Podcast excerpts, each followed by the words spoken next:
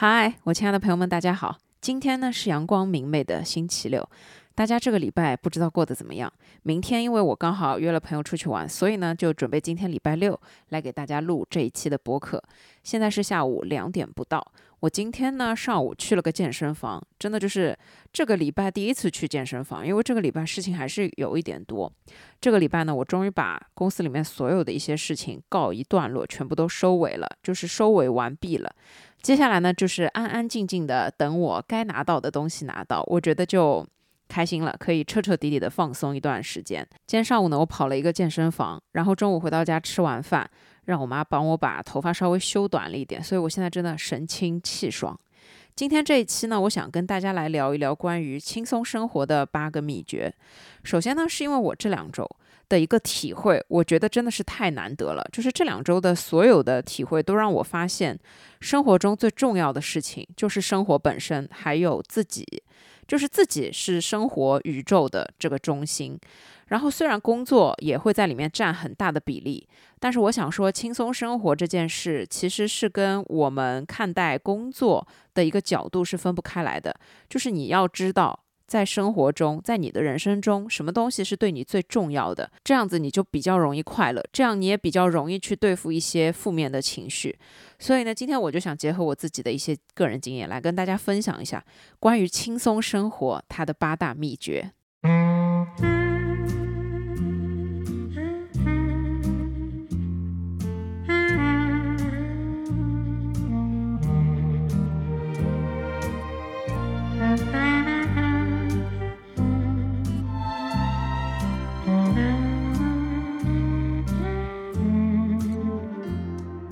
首先，第一点，我想说的是，别把工作看得太重。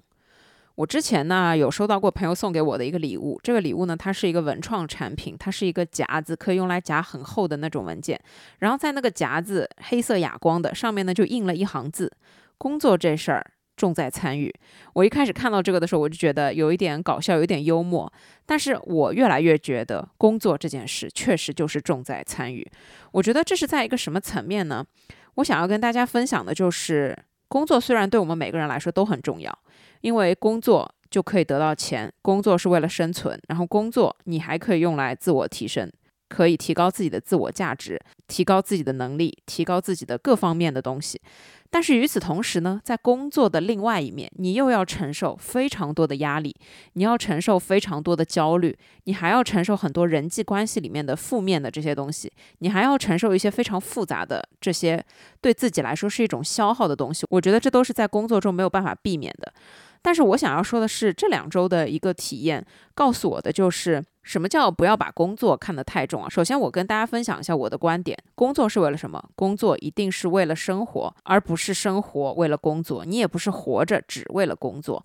所以，工作它只不过是每一天工作日一到五占据我们八个小时的这样一件事，它只是为了给我们钱，给我们一些个人提升，或者是怎么样，就是我们需要有工作。但是呢，工作并不是我生命的全部。很重要的就是它不会是我生活的全部，也不会是我整个人人生的全部。我来跟大。大家举几个比较极端的例子吧。首先呢，最重要的是，我觉得身体是自己的。工作这件事，如果跟身体相提并论，那我一定会选择身体。这是什么意思呢？就是我来举几个比较极端的例子啊。首先，第一个就是之前我有一个同事，这个同事呢是做行政的。从他上班的第一天，所有人都能感觉得到，他是一个非常热心肠、非常有责任感，任何事情他都会事事有回应、事无巨细的这样一个人。每一次呢，所有的事情他都会非常认真。热情的帮你办好，或者告诉你该怎么做，这是他的一个工作态度。因为他是在行政部门，所以要管的很多这些事情是非常细碎的。然后也会经常公司每一个人就是有一些行政方面的问题，都会想到要打电话给他。因为呢，他每一次事事有回应，所以呢，所有人有了这些行政方面的事情，想到的第一个就是找他，因为找他最靠谱，找他这件事情会快速得到解决。他每一次都是最早到公司，然后最晚离开。无论什么时间，你会觉得他永远就是在办公室，就是他从来不会迟到，从来不会无故缺席，从来不会请假。他是一个年纪比较大、身材稍微偏胖的这样一个男同事，本身呢也是有高血压的。突然有一天，公司要搬家，那搬家是一件很大的事情，涉及到很多方方面面的东西，然后涉及到时间。搬家之前呢，有一段时间我没见到这个老师，当时呢我也没有在意。后面突然有一天在办公室见到他的时候，我整个人都惊呆了，因为他的状态就是瘦了很多，消瘦了很多，然后你肉眼能看得到他的状态就是非常不好，眼神非常呆滞。就自言自语，然后一直在办公室里面踱步，就显然他是有一种病症嘛。后来我了解到他就是血里面缺钾，然后缺的挺严重的，要去医院挂水。但是呢，他就没挂多久，就又回到办公室来做事情，因为他一直觉得，哎呀，来不及了，来不及了，哎，这个也没弄好，那个也没弄好，他就给自己特别大的压力。在我知道这些情况之后，我其实内心啊，就是非常担心他的一个状态，因为我真的觉得不太值得。我觉得任何时候身体都是第一位的。在工作面前，身体也是第一位的。就是我自己的一个工作状态，就是我知道自己很不舒服，那我肯定要请病假，或者我肯定要去医院看病。我一定会把自己的身体放在第一位。我不会因为什么今天这件事情来不及了，我就去耽误我自己的病情，或者说是不去看病，就是拖延我自己身体的不去看的这个情况。但是这个老师他就特别有奉献精神，他给我一种就是他只有在工作里面可以得到自己所有的被认可啊，或者说是成就感，就他觉得工作是他的全部。所以他就是一心一意的，只想待在公司，然后只为大家奉献。就算自己身体出了毛病，他也觉得可以忽视，他也觉得可以继续战斗在他的工作岗位上这样一个状态。其实我内心真的觉得这非常不值得。后面呢，我们就顺利搬了家。但是搬家之后呢，这个老师的身体状况也还没有到很好。就是你每次见到他，你都会有一种感觉，就是他并不是一个健康的状态，他也没有以前他的状态这么的好，就是区别是非常大的。但是所有人跟他说，你要不休息几天，你要不去医院再看一下，他都不听的，就是因为他自己不想要去看。直到有一天，我知道他要走了，我也不知道为什么他会走。然后这个时候，反正就是他的工作要全部交接给另外一个人，然后呢就重新招了一个新的，年纪比他轻很多的这样一个人。然后在他走的那天，他还是一直在念叨着：“哎呦，这个要当心一点，哎呦，那个时间要算好，否则会怎么怎么样。”就一直在念叨这些东西。我就在想。这到底是在图什么？就是我内心啊，会觉得这件事非常不值得。我们来分析一下这件事情。首先，这个老师他真的工作非常非常的卖力。我们先不说呃有没有应和领导的要求，我们就说他的工作状态真的非常的卖力。他已经在他能做到的情况里面做的最好了。但是他的身体出现了问题，这个时候肯定会耽误他的工作，也是会影响他的工作的。那他自己不把自己的身体当回事儿，没有人把他的身体当回事儿。站在公司的角度。最简单的方法就是把它换掉，就简单的招一个人来。所以我很难想象，在就是他回到家之后，怎么去面对他所有的生活，或者说是他怎么去面对自己。当然，我是希望他把身体调养好。这样一个故事，我想要说的就是，工作里面身体一定是自己的。就是你如果自己不在乎自己的身体，是没有人会来在乎你的身体的。在我们这个年纪的圈层，有流传一句话，就是工作千万不要生气，生气会长结节。确实，你工作中无论为谁生的气，最后结节都长在你自己身上。就这件事情是非常没有必要，也非常不值得的。所以我自己在工作中，我尽量是不带任何情绪去做事情，因为我觉得就是工作就好了，不要影响我的情绪。这些东西都不值得影响我的情绪。但是但凡我身体出了问题，我第一时间就要去先弄。好我的身体，我才会正常的工作。这是一个非常标准的工作的一个状态。我觉得我们每一个人，首先最要重视的就是自己的身体，特别是在工作这件事情上面，千万不要去为了工作拼命的熬夜，或者在该休息的时候不休息，在该请假的时候不请假，这些东西都通通没有必要。自己的身体是第一位的，没有任何人不可替代。所以你要知道，你自己的身体才是最重要的。再跟大家举一个更加极端的例子。就是我之前的一个领导，我跟大家分享过，我之前的领导在二零二一年的时候因病去世了。这件事情对我的打击还蛮大的，因为他当时是带了我九年的时间。可以说，我在这九年里面学到的所有东西都是他教会我的，包括我第一次犯错，包括我第一次写错邮件，就我这些年的成长和他是脱离不开关系的。我跟大家分享一个他是什么样的一个人。他首先一定是一个女强人的形象，他非常要强，他的性格也非常要强。他做任何事情，要么不做，要做他就想要做到最好。然后他非常就是喜欢在工作中去展现自己的价值。他很喜欢就是把真正的一些重要的东西去传递给我们很多国外的客户。就是他在我的心中就是一个不愿意回家的一个形象。他每一天晚上有时候加班加的比我还晚，就有的时候九十点钟还会给你发很多跟工作相关的微信。就我会觉得他一直是心系他的工作。在我看来，他这些年是真的做出了一系列非常成功的合作，我觉得也是很有价值的。那他是这样的一个人，在他生病之后，面对工作，他是什么样的一个态度呢？就是他没有停止过一天的工作。就是所有该做的事，你能看得到，他都还在做。他每一次给我发消息的时候，他都是一个正常人，他完全不会去提任何关于他病情的事情。包括中间，其实我知道他经历了几次非常多的、非常就是很伤的那种化疗，但是他都一直坚持在正常的工作。这个是我觉得他敬业的一个地方。所以最夸张的是什么？一直到他去世前的两天，他还在跟我们公司的几个领导一起开会，一起就是在说很多的东西，发很多的消息。这个呢是她老公后来回国之后告诉我们的。我一直都非常尊重她，包括对于她自己生病，然后面对工作依旧是这样一个敬业的态度，我都非常崇拜她，因为我觉得我肯定做不到。但是我想说的是什么？在她短暂的这样一生，一大部分的青春时间都奉献给了工作这件事情。最后他有没有得到什么？其实我想说，当生命结束的时候，你就会发现所有一切都会结束，所有一切都没有了。这个时候没有任何东西能够和生命这件事情相提并论。这个时候任何东西都是虚无的，任何东西都已经没有了任何的意义和价值。那我想说的是，其实在他离开之后，公司有没有任何变化？其实并没有。我就可以这么跟大家讲，就是其实什么都没有发生。什么叫什么都没发生？就是字面意思，什么都没发生。如果有一个人问他，你觉得这样值得吗？我相信他一定会觉得值得。但如果你问我这样值得吗？我肯定回答绝对不值得，非常不值得。我觉得虽然你在治疗的时候回个几条工作消息没有太大的问题，对吧？其实也不会怎么样，你两件事情也不可能挂钩起来。但我觉得你生病了，你就应该好好照顾自己，你就应该好好休息。你就应该把所有的重心放在自己身上，因为身体才是自己的。工作是谁的？工作可以是任何人的。这个公司没有了谁都可以正常的运转，甚至它都不会有任何的变化。更何况你已经自己的身体出了问题，你就应该好好一门心思的好好治疗，该怎么样怎么样。在发生这件事之后，我认为对我来说最大的意义就是让我知道，在工作中你只需要在工作的时候关注工作。但是你不要把工作看得太重，不要把它看作超过你自己、超过你的身体、超过健康的一切东西。除了身体这个方面，我想要跟大家分享的是，对于工作这件事情来说，我们每一个单独的个体其实都起不到巨大巨大的作用。我觉得在工作面前，你只要付出和自己要求匹配的工作量，你只要付出和自己拿到的收入匹配的东西。这就可以了，这就是一个合格的工作者应该有的一个状态。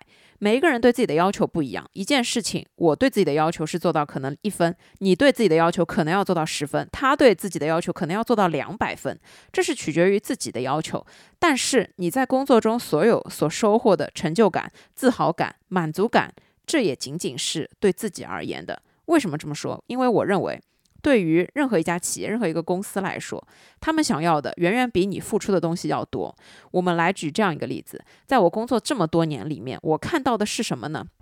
我来举一个例子啊。首先，一个项目它如果是亏的，那么亏得非常厉害，老板们想要的是把亏损逐年的递减。那等到做到递减的时候，他就会想让这个项目开始赚钱，他就会觉得赚一点可能会更好。当你真的做到了。让他可以赚钱的时候，一开始可能只赚一块钱，但是对老板来说，你都能赚一块钱了，你为什么不去赚十块钱？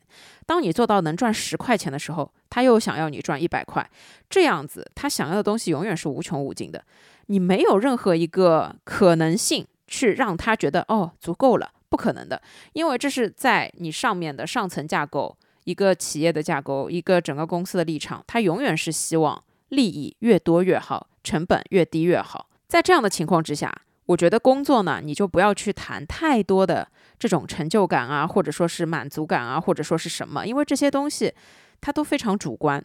有的时候我在完成了一个工作之后，我会觉得我的自豪感非常强，我会觉得我自己很厉害，我会给我自己打两百分。但是在别人看来，可能没有太多的意义。他们只觉得这件事情搞定了。仅此而已，也不会对你有肯定，也不会认为这是你的功劳。我觉得这个就是非常少数，有非常少数的领导是非常愿意去夸赞下属、肯定下属的。那理论上来讲，这一定是一种很好的做法，但是在现实生活中，其实真的很少发生。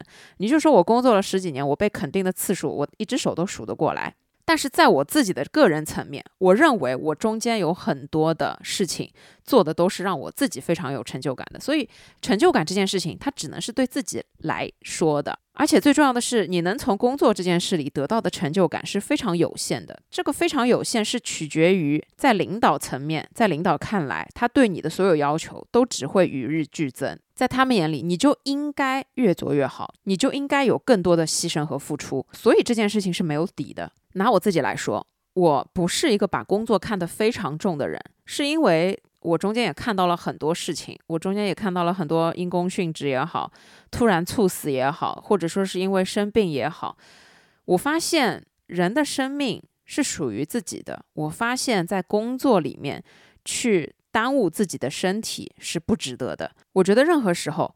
身体是完全属于自己的，所以这是自己该为之负全责的这样一个东西。可以这么说，在我老板去世之后，让我更加清楚一件事，就是工作为了生活。我只需要在我认真工作的时候认真工作，我只需要把我所有的付出匹配得上我拿到的、得到的所有薪水，这就可以了。但是与此同时，你需要问一下自己：如果今天你没有了这个工作，你没有了这个岗位。你是不是依旧还是有完整的自我？我觉得这个问题是非常重要的。就是在我之前，我甚至觉得工作是我生活中非常重要的一个部分。但是你会发现，工作这个东西，它其实并不会陪伴你永久。因为当你只要离开了你的岗位，或者说你只要离开了这个公司，你会发现，其实真的没有人在乎你。这个时候，你会发现你在工作中能得到的所有对你重要的东西，它会突然间消失。过去所有你的能力。你的成就、你的荣誉、你所带来的这些东西，通通不会被记住，也不会是永久的。但只有你从工作中学习出来的这样一些价值、这样一些自我能力的提升，或者说改变你自己的某一些方面，这些你本身的属性，它才会跟着你走。而且它也是对我们人生最重要的一个东西。说回我第一个举的例子，这个老师他没日没夜的把自己奉献给工作岗位，可以说对他来说。这个工作已经成为了他不可分割的一个部分，但突如其来，他说换就被换掉了。那被换掉之后，他还拥有什么？我觉得站在他的立场上，可能会觉得非常茫然。我想象一下，我是他，我没日没夜的都在办公室里面度过。突然有一天，我没有办法再去这个办公室了。这个时候，我会觉得我好像所有的一切东西都没有了。所以呢，第一点，我想要说的是，别把工作看得太重，是因为。这个社会它就是很现实的这个样子，每一家企业它也都是很现实的一个样子。任何一种工作属性，它其实只是你人生中的一小部分而已。我觉得在我们该工作的八个小时里面。你就应该好好的去完成你该完成的工作，匹配你应该得到的薪资。但是千万不要把工作过多的带回到生活里面，也不要把工作这件事儿看得太重。我觉得你只要能达到自己内心的要求，只要能匹配得上自己得到的东西，这就可以了。最重要的就是在任何时候都要知道自己的身体最重要。为了任何事情去伤害自己的身体都不值得，更何况是因为工作呢？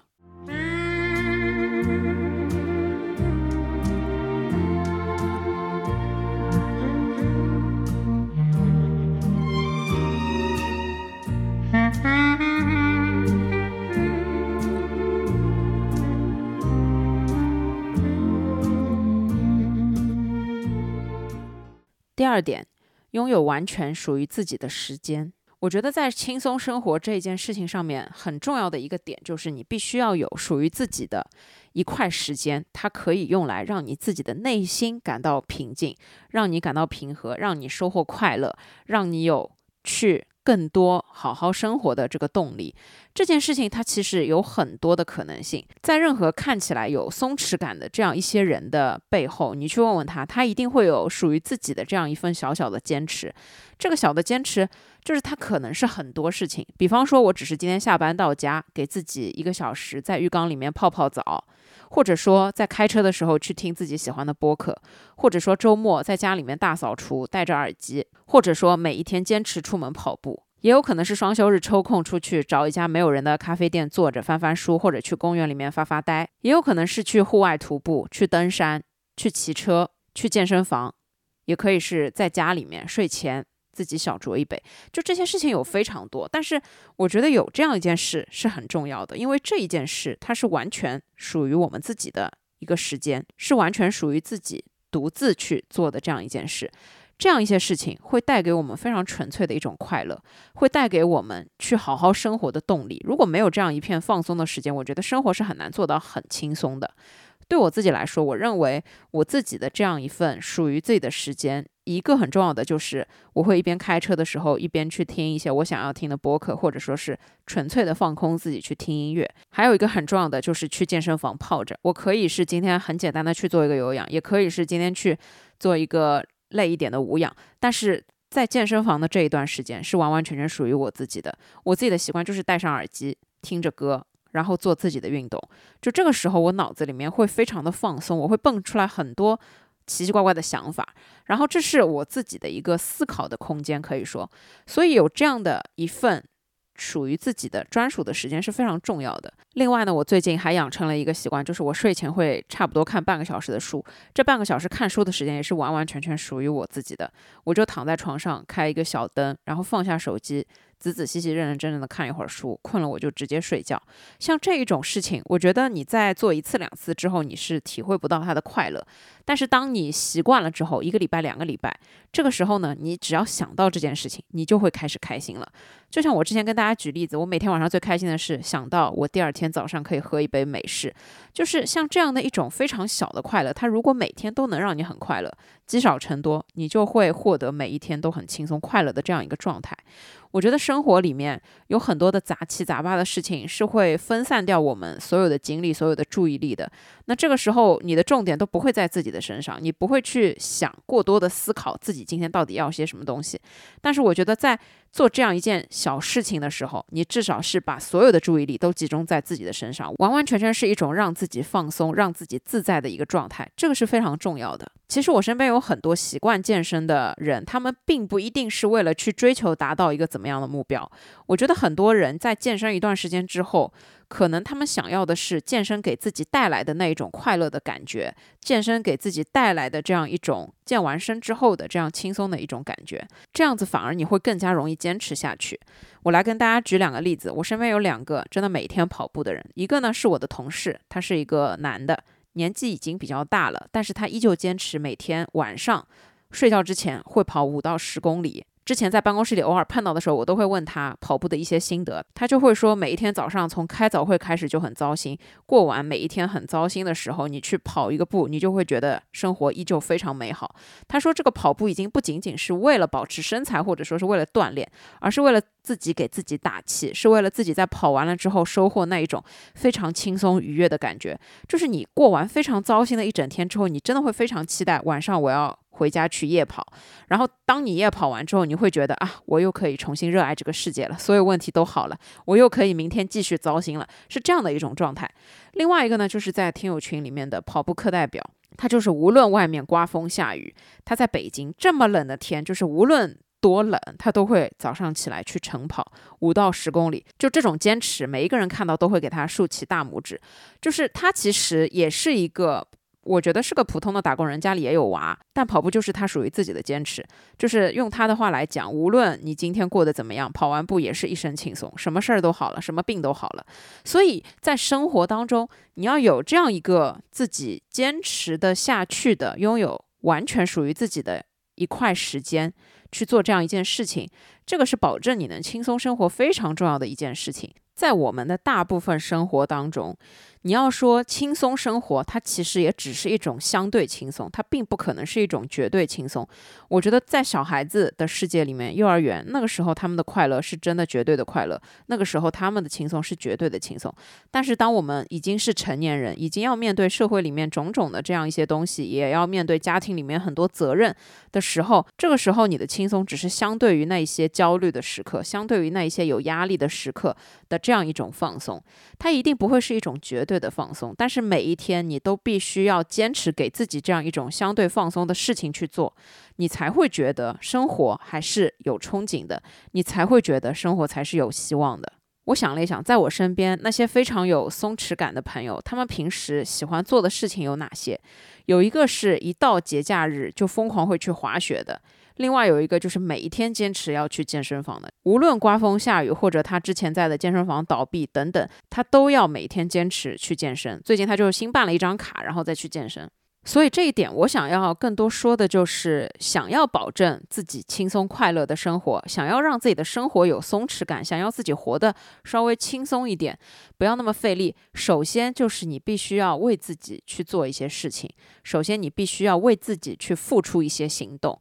无论是我刚刚说的哪一些行动，它都是一种行动，它都是你至少要去做。如果你天天就是待在家里面刷手机，你是没有办法收获这样一种快乐的。那如果你们说你们就是没有喜欢的兴趣爱好，或者说就是没有喜欢的运动，我觉得其实这件事情并没有那么难，因为在我以前也没有去健身房的时候，我可能喜欢的就是出门去散散步，中午吃完饭了就去楼下溜一圈，或者说是去超市逛一圈。但不管怎么样，我觉得尝试是很重要的。如果你今天试了三个运动你不喜欢，那么你可以再找三个来试试看。如果你今天找了三个兴趣爱好试了一下，你还是坚持不了，喜欢不了，那你可以再去找三个来试试看。生命在于体验，生命在于尝试。我觉得在尝试中，你迟早会找到。自己喜欢的那件事到底是什么？迟早你会找到自己愿意为之持之以恒的去坚持下去的这件事情是什么。到了这个时候，你就会发现松弛感这件事它是油然而生的。到这个时候，你就会发现你去做这件事情已经是习惯性的了，并不是所谓的要求自己自律，或者说今天逼着自己去做，你已经是愿意主动的、自发的去做这件事情。那这个时候，你就会觉得生活在有很多压力、有很多不开心的事情，但与此同时，你也有这样一个地方，有这样一块属于自己的时间，可以让你很轻松。你就会发现，这就是生活的意义。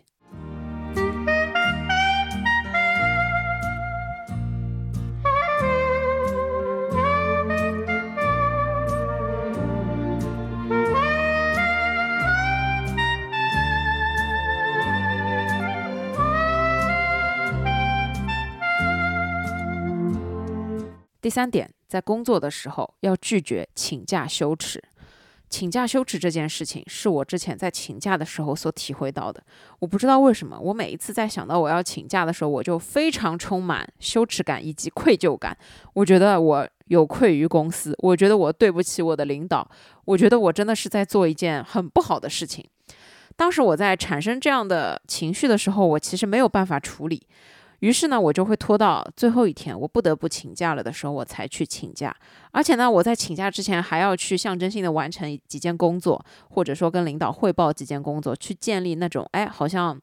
沟通的桥梁，然后我就顺势的说出，呃，想想要请假出去玩一下，不知道可不可以。然后一些收尾的工作呢，我准备怎么怎么样，或者说有一些已经做掉了，有一些呢，等我回来之后怎么怎么样。就是你要去整理好自己手头现有工作的一些安排，或者说你要抓紧在这两天把它先处理掉，然后你去休假。就是每次我在休假的时候，我都会觉得我在耽误大事儿，我都会觉得我要影响公司的运作，这种事情真的非常不好。所以因此。会变成什么呢？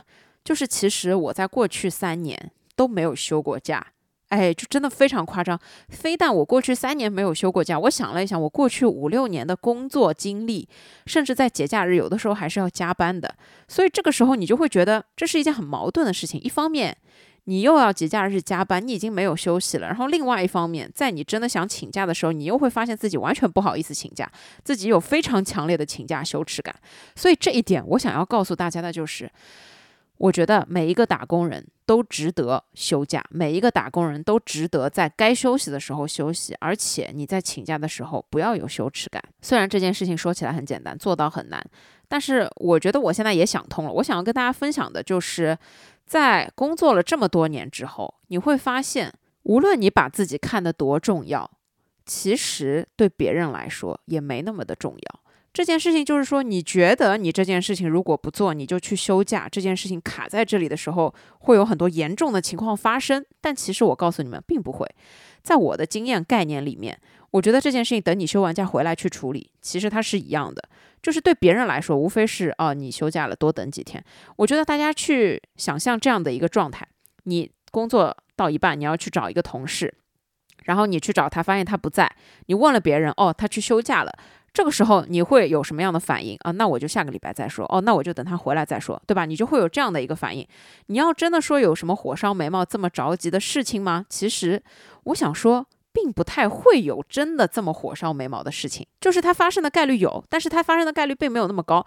说到底，休假它其实是我们每一个打工人的权利，对吧？所以其实休假这件事情它就是理所当然的。我去年才用掉了十天年假，但我们年假其实有十五天，而且我在请假的时候，我还要跟领导补一句话，就是哎，如果有什么事情就打我电话，或者我会。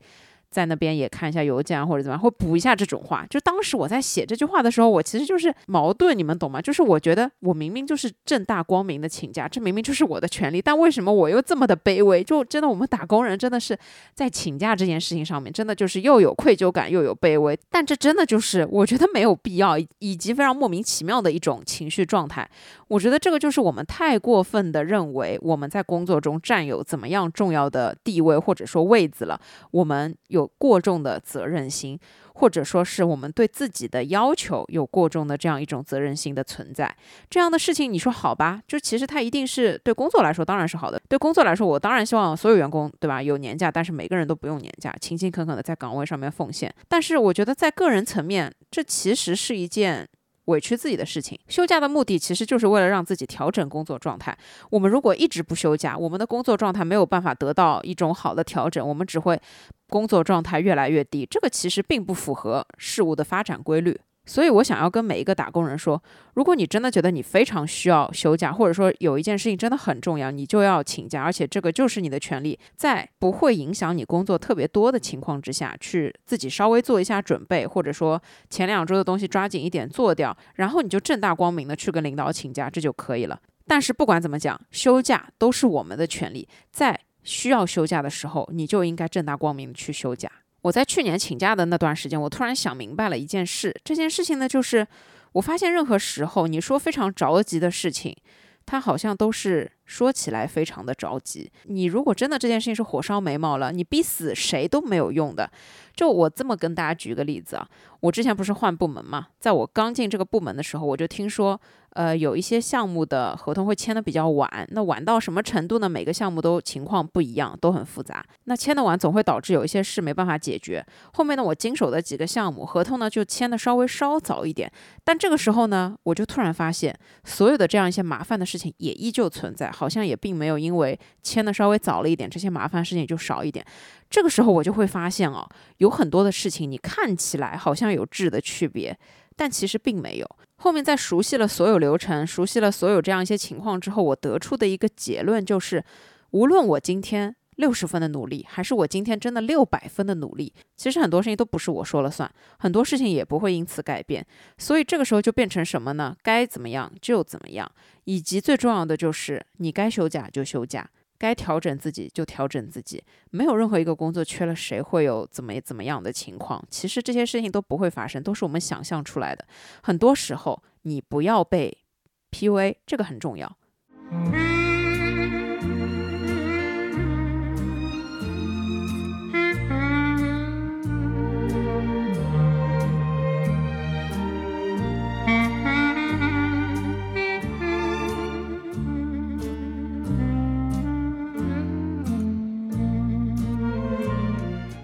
下一点，不要因为别人的评论或者看法内耗自己。这一点呢，我想要说，无论在什么样的情景之下，别人怎么看我，别人怎么想我，它都是一个伪命题。因为别人的看法，我们是永远不会改变的，我们也改变不了。工作上，同事永远只在乎事情，其实没什么人在乎你。那在生活中，有很多的或者大部分的人只会在乎你过得有没有比他们好，他们也不在乎你是不是真的好。所以这两句话总结来看，不要因为别人的评论或者看法去一味的内耗自己。我之前跟大家分享过一期是关于内耗的，就是不要太过于在意别人怎么看你处事啊，或者说别人对你有怎么样的一些评论或者说是看法，因为这些东西其实它都跟你本身没有任何的关系，这是架在别人的价值观之上的所有东西，它跟你其实毫无关系，甚至它都不会是你本身，对吧？有很多的看法它根本就不准确也不精确，没有办法去真正的让。他来了解你，这是不太可能发生的。我觉得这件事情可以用来解决大部分工作和生活中的内耗，这个是能轻松生活非常关键的一个事情。我觉得我是一个对自己有点要求的人，所以在工作这件事情上面，我之前呢一直有一个看法，就是我至少要做到最好，我至少要做到不出错，我至少要做到我能够尽力而为的最好、最快、效率最高。这样子才可以不被人家说话，或者说不被人家评论，或者是怎么样。但是后面随着我工作的时间越长，我发现其实对于别人来说，所有的行为都不受你的控制。所以无论你做得好或是不好，你做的有多好或者多差，别人要说的话永远是别人能说的，别人想说什么永远是他们想说的。而且最重要的是，别人怎么讲，你是堵不住他们的嘴的。我来跟大家举一个这样的例子啊，已经是我觉得一个天花板的例子。就我之前有一个跟我关系还比较好的同事，他之前在职的时候有创收过非常高价值的合作，八位数。我们不说历史，我们就说在这两年，我现在也一直这样说，在这两年绝对这是一个天花板的一个数字，这是一个非常高额的、非常有巨高价值的这样一个合作。他已经做到了，等于说是整一个公司层面天花板的这样一个数字了。在这样的一个情况之下，我都能够发现，其实没什么人在乎他的成就。这件事情真的很夸张。就是我觉得，在目前这个市场下面，你能够做到这样一个情况，绝对是数一数二的，绝对是我觉得非常值得尊重的，也非常值得被肯定的吧。但是其实没人在乎。为什么没人在乎？我觉得为什么没人在乎？说到底，这跟每一个个体没有任何的关系，这就是现实层面的事情。所以，在我看到所有的这一切的时候，我会觉得说，别人怎么看一个人，就是一个伪命题。这些东西通通都毫无意义。再说到我自己，跟大家举个例子，这两个礼拜呢，我在交接，就是一些非常细节的一些细枝末节的交接。我其实内心觉得这是个象征性的交接。交接的这个同事跟我不算熟，然后呢，他一开始知道自己要认领这摊事情的时候，就事无巨细的来问我。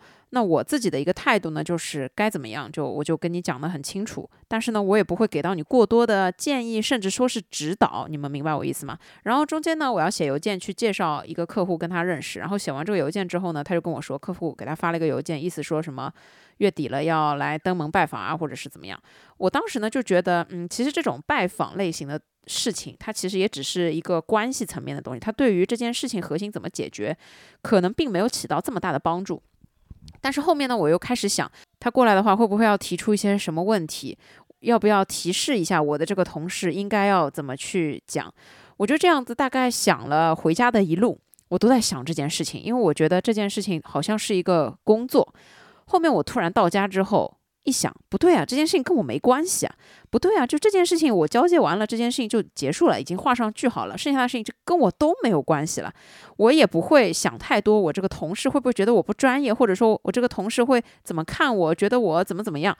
我觉得这一些全部都是废话。这些全部都对我没有意义，就是无论是他怎么想，或者我的客户怎么想，或者说公司层面的人怎么想，其实对我来说都没有意义了。就我在公司的时候，其实对我来说也可能没有太大的意义，因为也不可能改变什么，更不要说我现在已经离职了，这些事情就更加跟我没有关系了。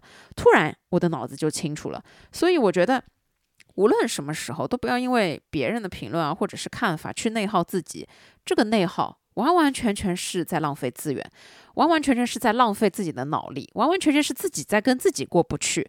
其实别人无论怎么样都跟我们没关系，所以别人就算是对我们的看法也好，对我们的评论也好，对我们的赞美，对我们的贬低，这些事情也根本都影响不到我。如果但凡不小心影响到我了，只能说明我还不够强大。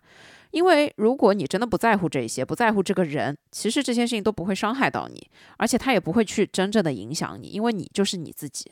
之前跟我关系比较好的这个同事，他现在已经去了新公司报道。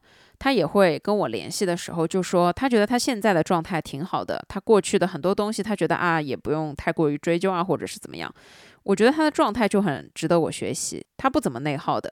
他从来不会觉得说别人怎么说他，或者说别人怎么看他，他永远心里只有一杆秤，这个要求就是去迎合自己的标杆。他永远是做到自己认为可以的这个程度，他就觉得可以，剩下就是好好过自己的日子。就是我觉得这种状态才是真正的一种轻松生活的状态，就是无论你的成就有多少。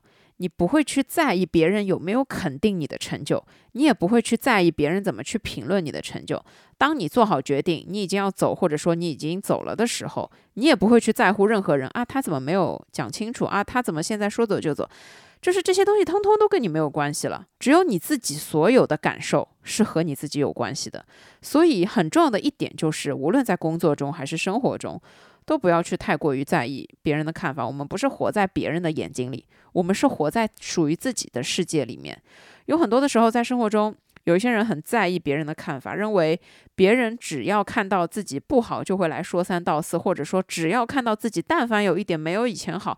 都会看不起自己，都会贬低自己，所以自己就是要处处高人一等，自己就是要到处去告诉别人我现在也很好，或者说不仅是我，我生的小孩，我的工作怎么怎么样都好到了一定怎么样的程度。我觉得越是在重复这些事情，越是在不断的告诉人家自己有多好的这些人，其实在内心他就是缺乏自我肯定，他就是很害怕。别人觉得他不好，所以这些人他就是活在了别人的眼里，他们活着活着就已经失去了自己。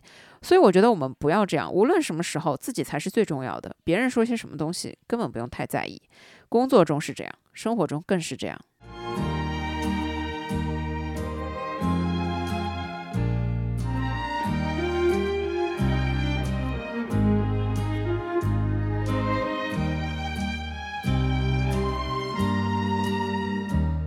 下一点，我想跟大家分享的是，大家不要太担心，迟早有一天，你的压力会变成你的动力。我觉得在这个时代，每个人都有一定的压力，这个压力呢，可能是生活压力，可能是工作压力，可能是各种各样的压力。但是压力始终是你会觉得这件事情困难的一个点。但是我觉得大家要有这样一个认知，呃，每一个人的压力，每一个人在面对压力的时候。状态都很接近，嗯，其实每个人多多少少也会有一点拖延症，在面对压力的时候，也多少会想要逃避。但我想告诉大家的是，别担心，你们一定要相信自己，迟早有一天，这样一个压力会变成你的动力。这句话是什么意思呢？就是我觉得，在我每次遇到压力、解决压力、重新收获快乐的这个过程当中，我体会到的就是，在一开始。我就是想逃避，我就是想拖，我就是不想去处理这样一件事情，我就是不想要去面对这种压力之下的这个具体的事情。但是呢，到了后阶段，我觉得我准备好了，或者说我不断的在做自己的心理工作，我不断的在自我建设。这个时候，我决定去把这件事情给做掉。那我就发现这件事情其实也没有多难。到了最后这个问题解决的时候，你就会发现，哎，你看，压力不仅变成了动力，而且这件事也让自己有所收获，也让自己再一次成长了。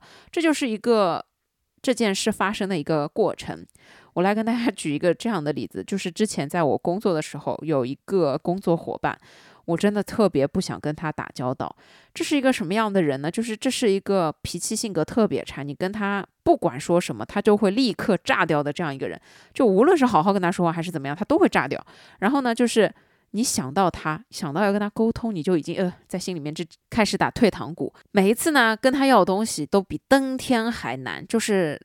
其实这是他的本职工作，但不知道为什么就是比登天还难，要么就是很费劲，要么就是他要反过来问你一大堆的问题，就是其实跟这件事情也没什么太大的关系，但他就会先问你一大堆的这个问题，然后反正就是把一件很简单的事情去弄得很复杂，就是这样的一个人。然后每一次想到我要去做这件事情，都会带给我巨大的压力。虽然我可以做到心平气和的去面对它，但我依旧觉得这件事情会变成我的一个压力来源。好，然后就有一天我不得不要去跟他这边借东西，然后我就没办法，我就跟自己去做心理建设。去了之后，我发现其实我们搬了办公室之后，这是我第一次去他的办公室。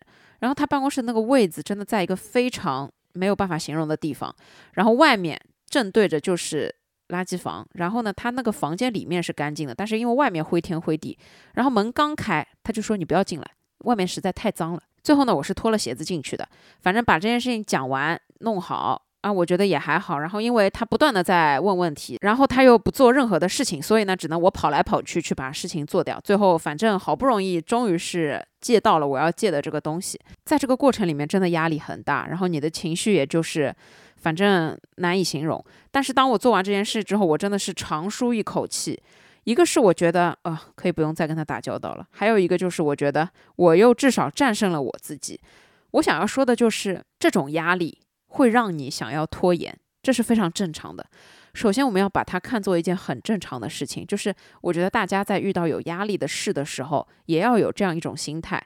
首先，你要认可你的压力，就是你要知道。这件事情就是正常的，无论是谁碰到这件事都会有压力，这不是因为你不好而造成的，也不是因为你不行，你的压力才特别大，不是的。我相信每一个人在面对这种事情的时候都是会有压力，只是每一个人抗衡压力的这种能力不一样。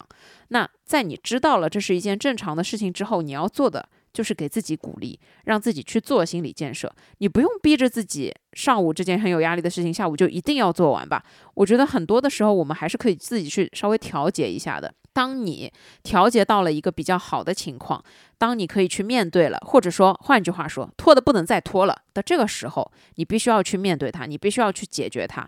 但是当你跨出这一步，你去面对解决的时候，你会发现。这件事情也不过如此。只有当你真正去做了这件事情的时候，你会发现压力变小了，压力甚至已经不在了，因为它已经化成了一个非常具体的问题。而面对这个具体的问题，你是会解决的。只是当你想象这样一件事情，它所带来的压力，它会让你忘记这是一个具体的问题，它会让你觉得哦，这个压力好大，这种感觉很不好。所以，其实当你开始做了，你就会发现。压力就已经不在了，你就已经去解决这件事情本身，也就是去解决了你的压力。再之后，当你顺利解决完，你就会发现你的解决问题的能力上升了，你就会发现你下一次面对压力的能力也上升了，你就会发现其实也没什么大不了的。而且更重要的是，在这个时候，你应该要为自己鼓鼓掌，因为这就是你所收获的成就。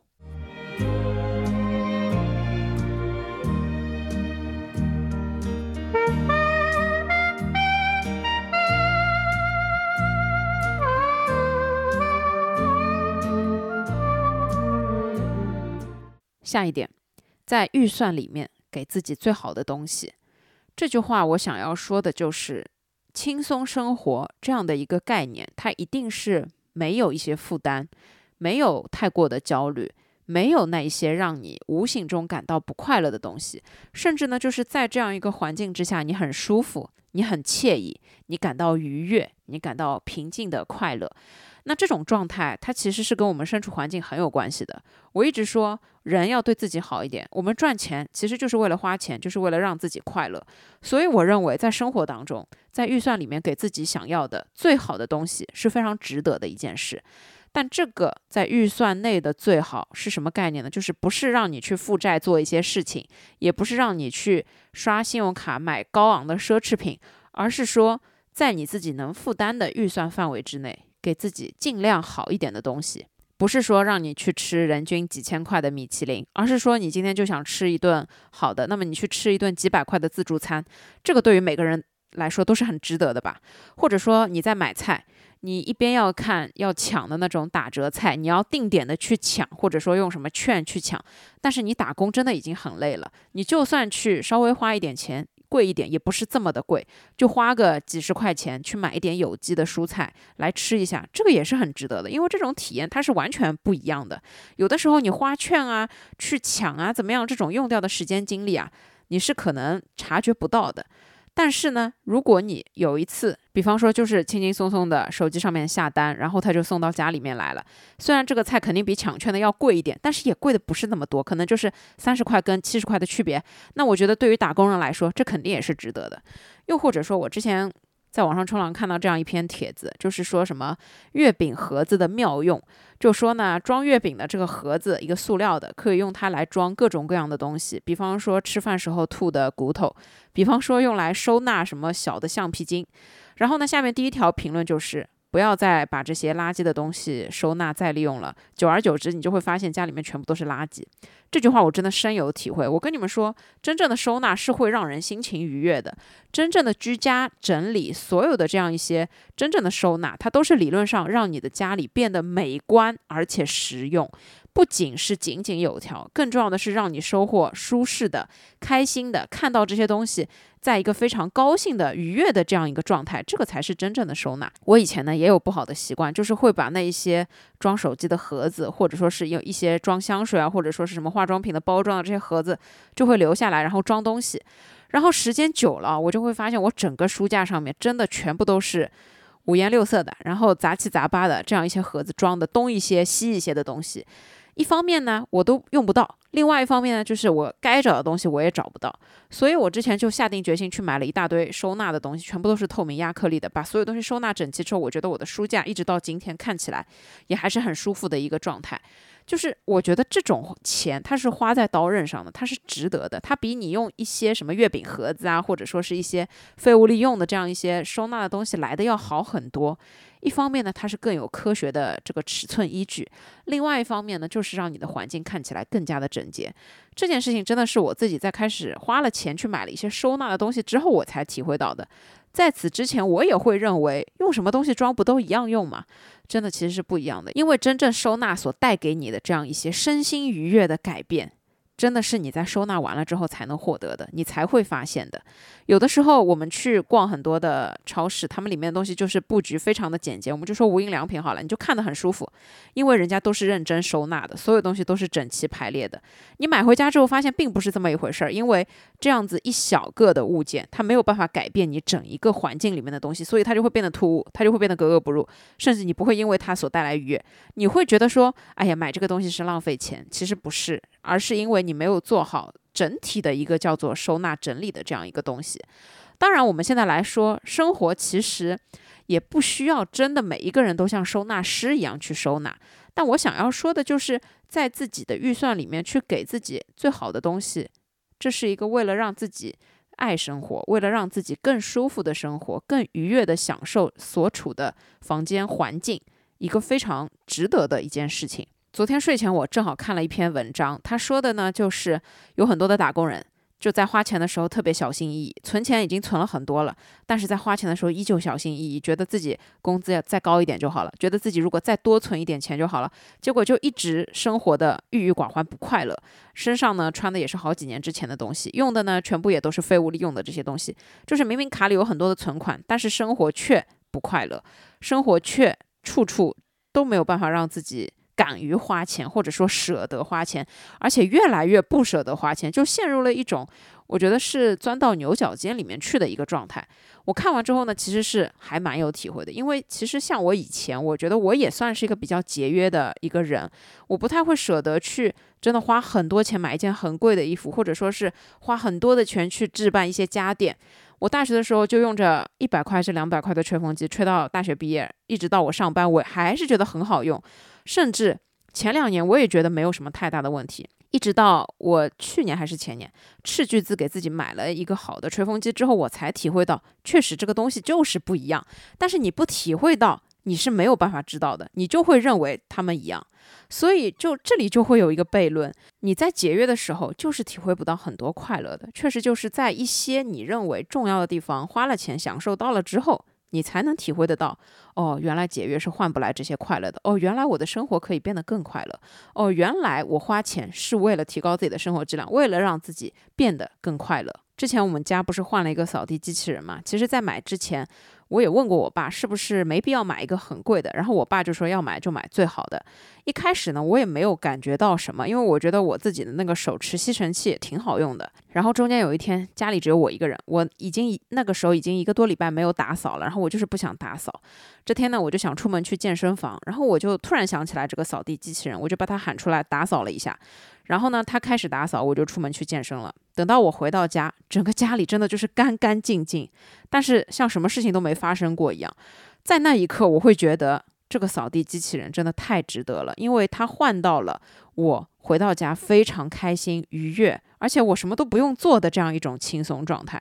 在生活里面有很多这样细枝末节的例子。那我想要说的就是，我们打工人是为了好好的快乐生活，所以打工人赚钱，你就应该去花在自己一些认为很重要的地方，而且不要太过于节俭，不要去极端的节俭，在预算范围之内。在你能挣得回来的这个范围之内，去给自己足够好的东西，这个是非常值得的。你不要跟我讲，你觉得自己配不上啊，或者是怎么样，这都不是配得上配不上的问题。钱就是我们自己赚来的，所以他就应该为我们服务。至于想怎么为我们服务，我们自己说了算就可以了，一定是值得的。我个人就是非常愿意在提升自己生活质量这些方面去花一些钱。这个也是让我自己在生活中觉得轻松快乐很重要的一个层面。就比方说，我用的锅子，我用的杯子，我盖的被子，或者说我穿的一些家居的这些衣服，肯定是怎么舒服怎么来。这个一定是非常值得要花的钱。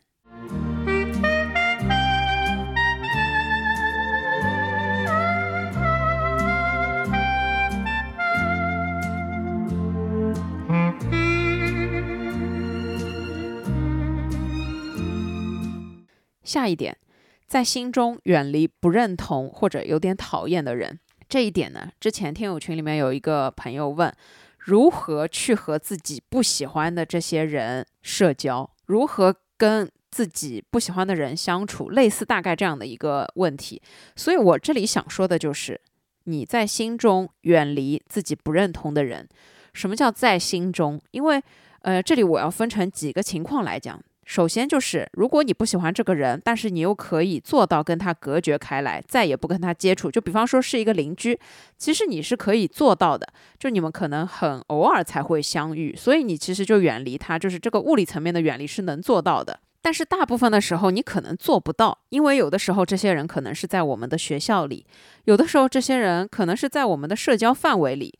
有的时候，甚至这些人是在我们的工作环境里面，所以有很多的时候，我们不认同，甚至有点讨厌的这些人，我们是没有办法真的能跟他们马上隔绝、隔离，或者说远离的。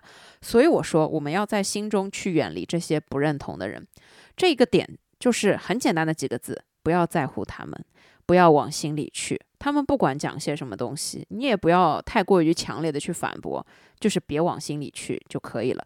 尽早的能结束对话就结束对话，尽早的能不交流就不交流。但是实在没有办法的时候，做到有礼貌，但是别往心里去，然后就及时的结束对话、结束谈话、结束沟通就可以了。然后去做你自己该做的事情。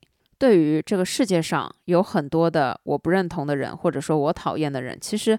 我也没有办法做到完完全全的跟他们隔离开来，所以我能做到的只是从内心去远离这样一些人，只是让他们不要去影响我的判断，不要去影响我的心智，不要去占领我的思想。我在心里面不会把他们当成一回事儿。如果是表面上遇到了，或者说在工作中遇到了，或者说在什么其他的情况上遇到了，那没有办法，我只能做到表面上该做的，在不影响工作的情况之下。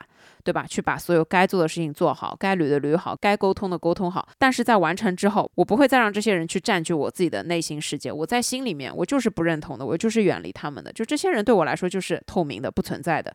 我是不会把任何的心思、任何的思考放在他们身上的，因为我自己知道我不认同他们，甚至可能有一些是我不喜欢、讨厌的人。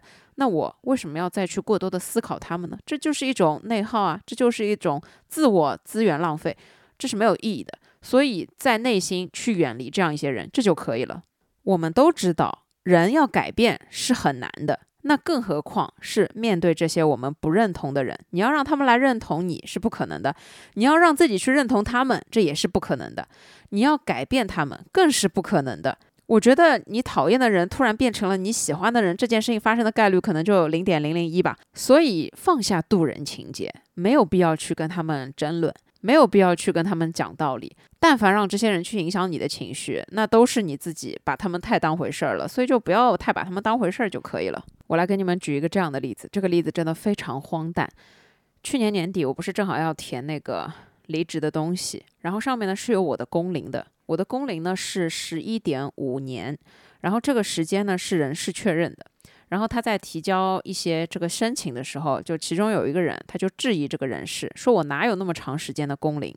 然后因为他自己进公司比我晚很多，所以他中间其实也换了好几任的人事。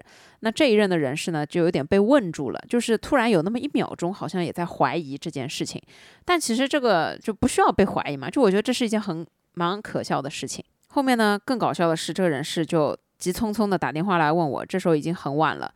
然后我说：“老师，你别着急，我把合同拍个照给你。”然后我就把最早的一份合同拍了照过去，然后就没什么了。这个人。质疑我的人，他平时和我没什么太多的工作接触。那针对这件事情，我也不是说生气，我就是觉得很荒诞，因为他真的太可笑了。这件事情就真的很搞笑，因为劳动关系这件事情，你但凡有一点常识的人都可以知道。除了合约之外，还有很多其他方法可以证明，对吧？所以在这里，我想要说的就是，这个人他已经是我很不认同的人了。我不会因为他去浪费任何一点我的情绪，我会觉得说你在质疑的同时，只是让我更加确定了你是一个怎么样的人，只是让我更加确定了你就是一个我这辈子都不可能去认同的这样一个人，而且以后还好我们也不会有任何的瓜葛了这样一种存在。所以我想要说的就是，你无论什么时候。都要在心中，都要学会在心里面去远离这样一些人，这就不会对你自己造成一些影响，也不会让你自己过多内耗。这也是我这么多年的一个处事的一个法则，可以说，因为我在工作上面真的遇到了太多各种各样的人，你肯定不可能所有人都是你喜欢的，也不可能所有人都是你认同的。很多人的工作方法和做人的方法，甚至人品都不是你能认同的。但是你不需要认同，他们也不需要你认同，所以你只要在心里面去远离这些人，这就可以了。这样呢，你就会少一些内耗，少一些没有必要的负面情绪，这样生活不是就更轻松吗？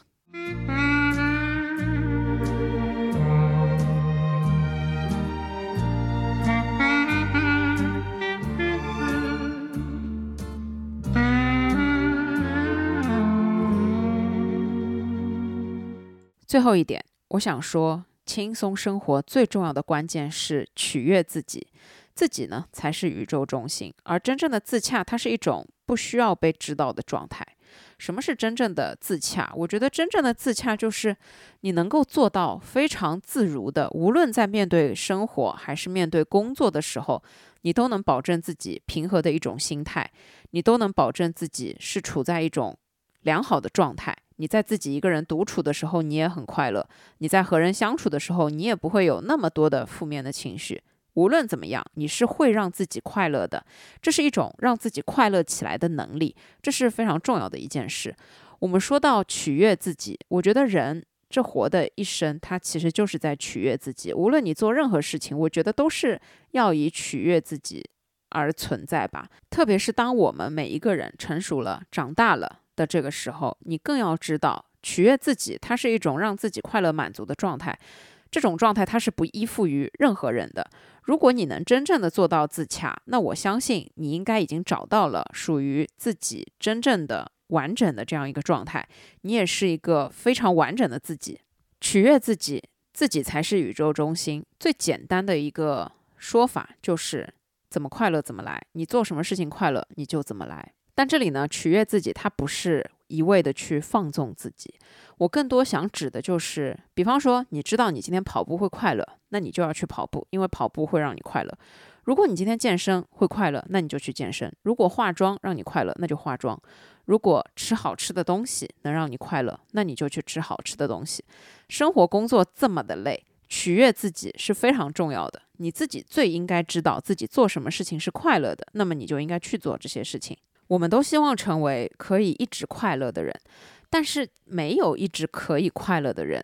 自洽，我认为更多的是一种可以接受自己快乐，但也可以接受自己没什么情绪，甚至情绪很糟糕的一种状态。可以很好的去靠自己的能力做到和自己相处。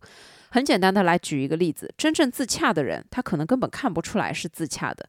真正自洽的人，你就会觉得他好像没什么特别糟糕的情绪。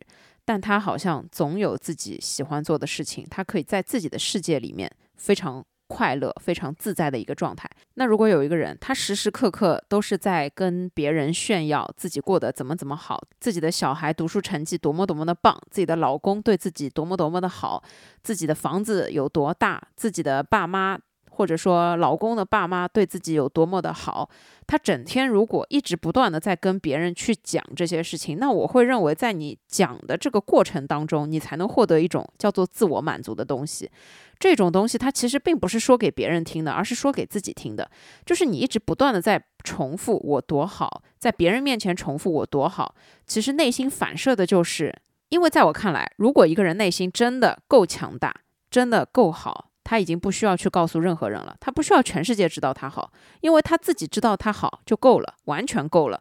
但相反，就是越是在别人面前显示出怎么样的优越感，怎么样的好，怎么样的厉害，怎么样的有成就感的这样一些状态，你反而会觉得他好像这不是自洽，他是依靠所有外界给他的反馈，所有外界给他的赞美，甚至外界给他的赞誉去获得一种。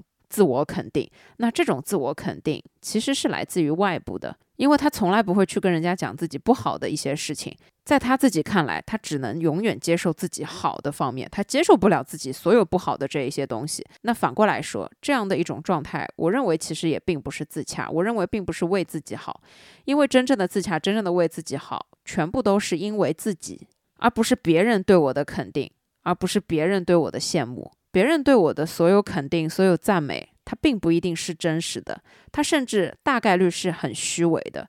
但是自己对自己的肯定是真真实实的，真正的自洽，他根本不需要去跟任何人解释，因为他正在自洽，他根本没有功夫去告诉别人，去让别人以为他很自洽。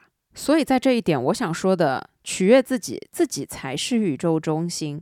就是无论你有没有告诉外界你过得怎么怎么好，你收获了怎样怎样的成功，你都要知道，排除所有的别人，排除所有外在的这些东西，你要问问你自己。你是不是开心？你是不是能够做到自己让自己快乐？如果你做不到让自己快乐，你只能通过让别人赞美你而收获快乐，那么这种快乐它其实并不是快乐本身。所以，真正的取悦自己，是只依靠自己，只通过自己就可以让自己变得很开心，变得很自在，变得很舒服、很自洽的这样一种状态。这种状态，我认为才是可以真正做到轻松生活、快乐生活的一种状态。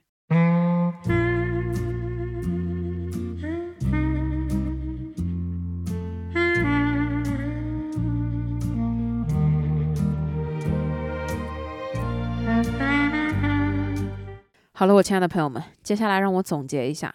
其实轻松生活，它只是一种相对的状态，没有任何一个人的生活是绝对轻松的，也没有任何一个人可以不用付出任何努力就收获所谓的快乐、所谓的轻松、所谓的永远开心。所有的时候，当我们每一个人都已经是一个成年人、社会人的这个时候，我们的所作所为都是要为自己负责，我们的所有行动都是为了我们自己，我们做所有的事情。所有的出发点也是为了我们自己，而不是为了任何一个其他人。我相信，在大部分打工人的心中，我们上班、我们打工，有一大半也都是为了自己。你在做好自己该做的本职工作的每一个时刻，都是在迎合自己的要求，迎合自己的标准。无论什么时候上班也好，下班也好，永远要在乎的也是你自己的感受。其实说到底，轻松生活，我列举出来这些，我认为是可以做的事。